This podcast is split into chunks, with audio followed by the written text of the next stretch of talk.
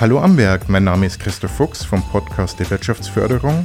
In unserer Reihe Amberg am Start dreht sich alles um das Thema Gründen und heute wollen wir das Thema aus Sicht eines Gründungsberaters beleuchten. Dazu habe ich mir Dr. Bastian Vernion von der UTH Amberg-Weiden eingeladen. Hallo Bastian, schön, dass du da bist. Hallo, freut mich auch sehr. Jetzt habe ich da einfach OTH gesagt. Genauer gesagt bist du ja Projektkoordinator beim OHub.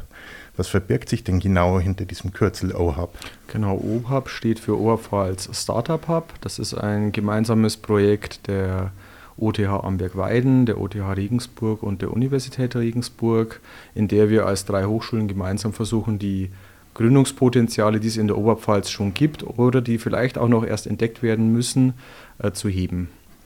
Und läuft das erfolgreich? Wie viele Beratungen macht ihr so?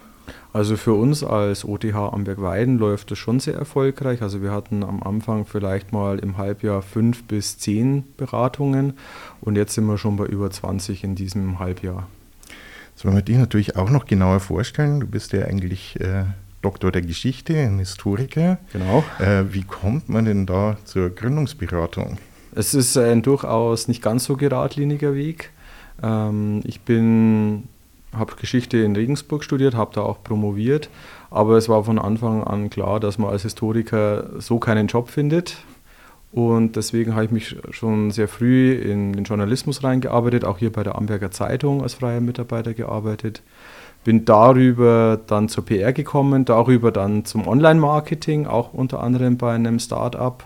Und an der OTH Amberg-Weiden hat man damals für ein Projekt halt jemanden gesucht, der nicht nur Projekte einfach nur verwalten kann und organisieren kann, sondern der das auch nach außen tragen kann, der eben Marketing machen kann, der auch Veranstaltungen organisieren kann. Und so bin ich in das Projekt äh, Grow for Digital reingekommen, wo wir den, einen Master, einen Gründungsmaster aufgebaut haben. Und das Folgeprojekt ist jetzt eben der OHAB. Also ich sehe schon, äh, du hast da in viele Bereiche reingeschnuppert, hast äh, viele Sachen dir auch drauf geschafft. Gründungsberater ist ja jetzt kein Ausbildungsberuf bei der IHK, da ist es ja eher ein Vorteil, wenn man in vielen Bereichen Erfahrungen gesammelt hat. Ja, vor allem ist es halt ein Vorteil, wenn man, sagen wir auch von meinem geisteswissenschaftlichen Studium, es wird dann immer so despektierlich gesagt, naja, die können sich in irgendwas irgendwie reinarbeiten.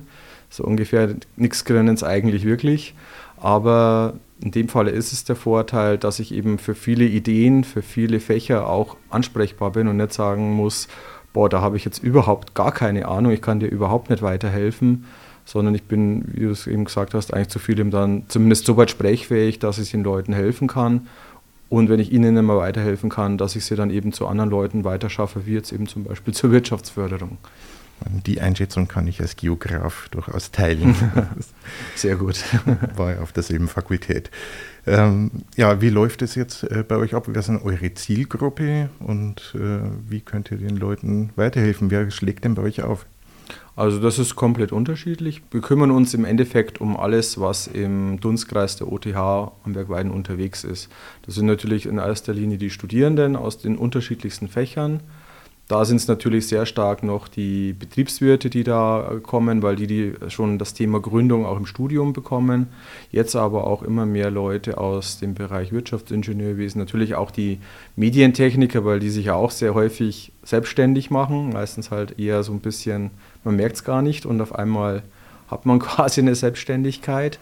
Der zweite Punkt, den wir haben, sind unsere Mitarbeiter, die in Projekten forschen, die Professorinnen und Professoren, weil die häufig sehr interessante Projekte haben, die aber dann nach Förder, wenn die Fördermittel ausgehen, dann einfach auslaufen und wir sagen dann immer, ja, wollt ihr nicht vielleicht probieren, eure Ideen weiter zu verfolgen, indem ihr halt auch mal euch um eine Gründungsförderung bewerbt und mal schaut, ob ihr das auch ausgründen könnt. Okay, und äh, wie helft ihr jetzt dann äh, konkret? Äh, wo kommen Fördergelder her? Habt ihr da mhm. selber welche zur Verfügung oder welche Programme gibt es da? Also wir helfen jetzt vor allem im Bereich Beratung. Das heißt, dass wir den Leuten Tipps geben, gerade wenn sie noch am Anfang stehen, in welche Richtung soll ich mich entwickeln, wo soll ich schauen, welche Idee soll ich nehmen, weil es gibt auch Leute, die kommen mit fünf Ideen zu uns und sagen so, was soll ich jetzt machen damit? Wir helfen im Bereich der Lehre natürlich. Wir sind ein Teil der Hochschule, wenig überraschend. Das heißt, bei uns gibt es auch Module, die man besuchen kann, wo man mal sagt, ich habe zum Beispiel als Techniker keine Ahnung, von dem ganzen Betriebswirtschaftlichen, dann kann ich da bei uns Module besuchen, um das mal einfach zu lernen, wie ein BWler oder wie ein Betriebswirt. Ähm, wir machen aber natürlich auch sehr viel Networking, das heißt eben, dass wir sagen, okay, du kommst mit deiner Idee aus dem Bereich Maschinenbau, dann geh doch mal zu dem Professor, lass dich da mal, äh, tausch dich mal mit dem aus oder geh mal zur Wirtschaftsförderung, wenn du Flächen suchst, wie zum Beispiel jetzt mit AMS Reichert, das war ja eine Gründung aus der Hochschule heraus von zwei Ex-Studenten, der eine sogar auch noch Ex-Mitarbeiter, die dann eben auch gesagt haben, du Bastian, wir würden gern in Amberg das machen, aber uns fehlen die Flächen. Kannst du uns mit der Wirtschaftsförderung vernetzen? Beziehungsweise wir haben uns daher, glaube ich, auch immer ein bisschen die Bälle zugespielt bei dem Projekt. Netzwerk hast du angesprochen, das ist ja beim Gründen, vor allem für die Gründer, extrem wichtig, dass sie sich untereinander vernetzen, aber auch ein Beraternetzwerk im Hintergrund haben, auf das sie sich dann verlassen können. Genau, also im Endeffekt brauchst du das ja auch, weil niemand kann ja alles können. Und wenn die Leute, viele kommen dann als Einzelgründer oder wollen erstmal starten am Anfang mit einer Idee, dass da nicht eine Person alles machen kann, ist auch klar. Und selbst wenn sie zu zwei, zu dritt sind, auch die können natürlich nicht alles wissen. Da ist es auch wichtig, was wir den Leuten mitgeben. Äh, es ist auch keine Schande, wenn man dann zu äh, uns kommt oder zu jemand anderem und sagt, bitte hilf mir mal, weil nur so kann es ja dann auch wieder gut werden oder besser werden, auch die Idee. Was würdest du denn sagen, sind so die wichtigsten Voraussetzungen, die ein guter Gründungsberater braucht? Ein guter Gründungsberater muss aus meiner Sicht neben dem fachlichen Wissen auch vor allem den Leuten, denke ich, helfen wollen. Dass er jetzt nicht sagt, ah, naja, deine Idee ist total blöd und so ungefähr kommen zwei Monaten nochmal wieder, sondern dass ich den Leuten auch wirklich konkret sage, okay, machen Sie das so, machen Sie das so und dann, wenn zwischendrin Fragen sind, kommen Sie nochmal zu mir, aber dann sehen wir uns in zwei Monaten wieder. Das ist halt schon mal ein ganz anderes ähm, Wording. Und aus meiner Sicht muss es auch jemand sein, der eben ein breites Netzwerk hat, weil auch der beste Gründungsberater, auch der weiß nicht alles. Deswegen muss er Leute im Hintergrund haben, zu denen er eben dann, auf die er dann wieder zurückgreift, wenn er nicht weiterkommt. Du hast es am Anfang gesagt, äh, es ist schön, wenn man dann äh, Leuten, die eine Idee haben, einfach auch weiterhelfen kann. Ist das das, was dich an dem Job auch begeistert? Ist das das, was dir am besten gefällt? Das ist tatsächlich das, was mir bei dem Job am besten gefällt. Auch wenn man sieht, dass die Leute dann natürlich auch von dieser Hilfe profitieren, dass jetzt Leute nochmal wiederkommen und sagen, Herr Venio, ich habe mir jetzt wirklich eine Idee mal ausgesucht, habe das weiterentwickelt. Oder eben so Teams wie AMS Reichert oder Brainjo, die dann ja sich wirklich jetzt inzwischen zu Ausgründungen gemausert haben und wo jetzt wirklich eine Gründung in der Region erfolgt das ist dann auch wirklich schön, dass diese Hilfe jetzt nicht nur ins Licht geht, sondern dass der tatsächlich auch was für die Region, für die Oberpfalz auch rausspringt. Das ist jetzt äh, schon mal eine Geschichte, wenn man so eine Gründung begleitet. Das ist ja nicht eine Beratung von einer Stunde, sondern äh, bei einer Gründung kann das auch ganz lange gehen, dass man lange Partner des Gründers ist. Äh, da kommt man sich menschlich ja auch näher und erlebt da Geschichten? Gibt es irgendwas, was dich äh, besonders berührt hat, was dir besonders gut gefallen hat? Also besonders gut gefällt es mir natürlich, wenn man so diesen Entwicklungsprozess sieht von Studenten zum Beispiel, die kommen frisch vom Studium und sagen, ich will aber was reißen und die dann wirklich auch erfolgreich sind, indem sie zum Beispiel ein Exist-Gründungsstipendium bekommen, wo man dann auch wirklich sagt, da bewertet jemand in Berlin die Sache und sagt, jawohl, die aus der Oberpfalz, die, die taugen was, die fördern wir jetzt für ein Jahr. Da haben wir jetzt endlich an der OTH auch nach Brain schon nochmal zwei Teams bekommen, die diese Förderung jetzt machen und die dann auch wirklich im Prototypenbau sind, die dann, wo man es merkt, da, da zieht auch was. Und wenn man auch sieht, dass, wie diese Teams entstanden sind, dass bei einem Team die Gründerin, also Mitgründerin, über die Hochschuljobbörse jemanden erstmal suchen musste, so ungefähr, ja, schauen wir mal, ob sich überhaupt jemand meldet. Und dann kam tatsächlich jemand, der seine Bachelorarbeit über dieses Thema geschrieben hat und jetzt als Mitgründer fungiert das finde ich dann immer ziemlich cool, wenn man wirklich diesen Evolutionsprozess äh, sieht und den auch begleiten und unterstützen kann. Und wenn es dann ein erfolgreicher Abschluss wird, dann sind alle zufrieden.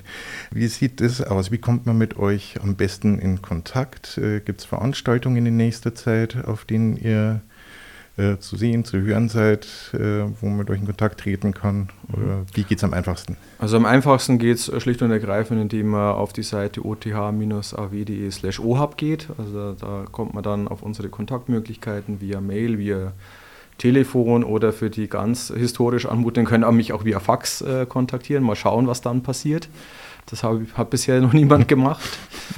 Aber es geht, wie gesagt, dann auch immer sehr schnell. Wir haben diverse Veranstaltungen. Jetzt am 10. Juli sind wir beim Denksummit in Weierhammer zum Beispiel. Oder am 17. bei Ich bin gerne Chefin in Chemnat. Und jedes Mal zum Semesterstart haben wir natürlich auch in Amberg und in Weiden an den Hochschulstandorten die Infoabendgründung, wo wir mal zeigen, was läuft jetzt dieses Semester so und wo wir eben auch Gründungsteams präsentieren, die aus Amberg, die aus Weiden gekommen sind die da studiert haben, die da an der Hochschule gearbeitet haben und jetzt eben ausgegründet haben, damit die Leute auch sehen, es ist jetzt in, in Amberg nicht nur blanke Theorie, wenn ich den Leuten erzähle, dass Gründen hier funktioniert, sondern es gibt eben Teams aus der Hochschule, bei denen das eben auch funktioniert hat in der Praxis. Also ihr hört, es gibt Unterstützung, es gibt die Möglichkeit, die eigene Idee umzusetzen. Wenn ihr da aus dem Hochschulbereich kommt, dann einfach bei OHAB melden. Äh, da wird euch dann kompetent weitergeholfen.